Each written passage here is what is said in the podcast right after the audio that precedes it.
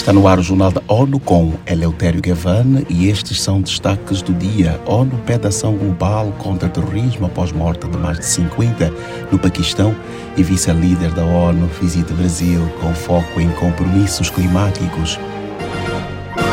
As Nações Unidas expressaram solidariedade aos paquistaneses pelo ataque que matou 56 pessoas domingo em Bajaur, no noroeste. O secretário-geral António Guterres, o presidente da Assembleia Geral, Shaba Koros, e o Conselho de Segurança prestaram condolências às famílias das vítimas, ao governo e ao povo do Paquistão.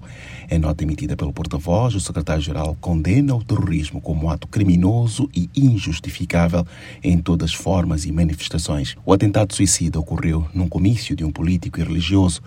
As autoridades de segurança disseram que o número de óbitos poderá aumentar. De acordo com as instituições paquistanesas, a explosão aumenta a preocupação com a segurança na preparação para eleições gerais marcadas para novembro. A vice-secretária-geral das Nações Unidas, Amina Mohamed, visita o Brasil a convite do governo do país. Nesta terça-feira, o destaque vai para a assinatura de um marco de cooperação da ONU com o governo e outros eventos com representantes da diplomacia brasileira. Os detalhes com Felipe de Carvalho. Amina Mohamed realizará reuniões com altos funcionários do governo, colegas da ONU e sociedade civil sobre o papel fundamental do Brasil na medida em que o mundo acelera as ações para alcançar a Agenda de 2030 e os compromissos climáticos. As reuniões têm como horizonte a cúpula dos Objetivos de Desenvolvimento Sustentável, que acontece em setembro, na sede das Nações Unidas. Durante a viagem, a vice-secretária-geral deverá visitar a região amazônica, no estado do Pará, incluindo reuniões em Belém, no contexto dos próximos diálogos amazônicos. Da ONU News em Nova York, Felipe de Carvalho. O estado do Pará receberá a Conferência das Nações Unidas sobre Mudança Climática, COP30.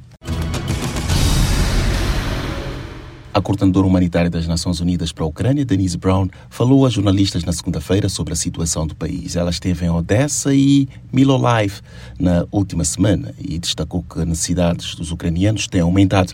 Os pormenores com Mayra Lopes, the needs of the population are increasing, they're not decreasing. Our humanitarian response plan is only 30% funded. Antes da entrevista a jornalistas, Denise Brown emitiu uma nota contando que os ataques continuam nas principais cidades da Ucrânia, impactando mais uma vez os civis e a infraestrutura civil. Após os bombardeios em Kryvyi Brown afirmou que a comunidade humanitária e as autoridades estão ajudando sobreviventes do ataque que danificou edifícios residenciais e outras infraestruturas civis na cidade, além de ter deixado mortos e feridos. Da ONU News em Nova York, Mayra Lopes. A coordenadora humanitária ressalta que até o momento apenas 30% de 3,9 bilhões de dólares solicitados para a resposta do financiamento para atender a população foram recebidos. Em 1996, um agente policial no Peru espancou Ângela Bustamante, uma trabalhadora de sexo e ativista do país. Aqueles eram os primeiros anos à frente da organização Milusca Vida e Dignidade, que ela acabara de criar. Acompanhe como tudo evoluiu com Mônica Grayley. O nome Milusca era para homenagear uma amiga, também trabalhadora do sexo, que morreu após ser espancada por um policial. A ativista afirma que no Peru, o trabalho autônomo do sexo é legalizado, mas a criminalização sempre ocorreu. Bustamante conta que a sua ONG foi a primeira organização para trabalhadores do sexo no Peru. No mesmo ano, Alejandra Fang, uma mulher trans, foi presa por fazer do sexo um trabalho. Ela foi obrigada a se relacionar com um policial para sair da prisão e diz que a violência a traumatizou para sempre. Para o Programa Conjunto das Nações Unidas sobre HIV/AIDS, UNAIDS, os casos de Ângela e Alejandra são baseados em experiências negativas que se transformaram em oportunidades. Da ONU News em Nova York, Mônica Grayle. A violência a trabalhadores de sexo e transgêneros no Peru é alta.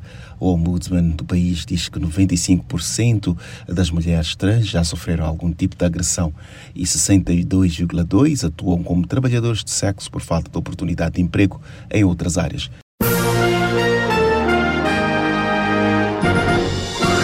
Este foi o Jornal da ONU. Mais informações na nossa página news.un.org.pt e nas nossas redes sociais. Siga ainda o Twitter, arroba ONU News.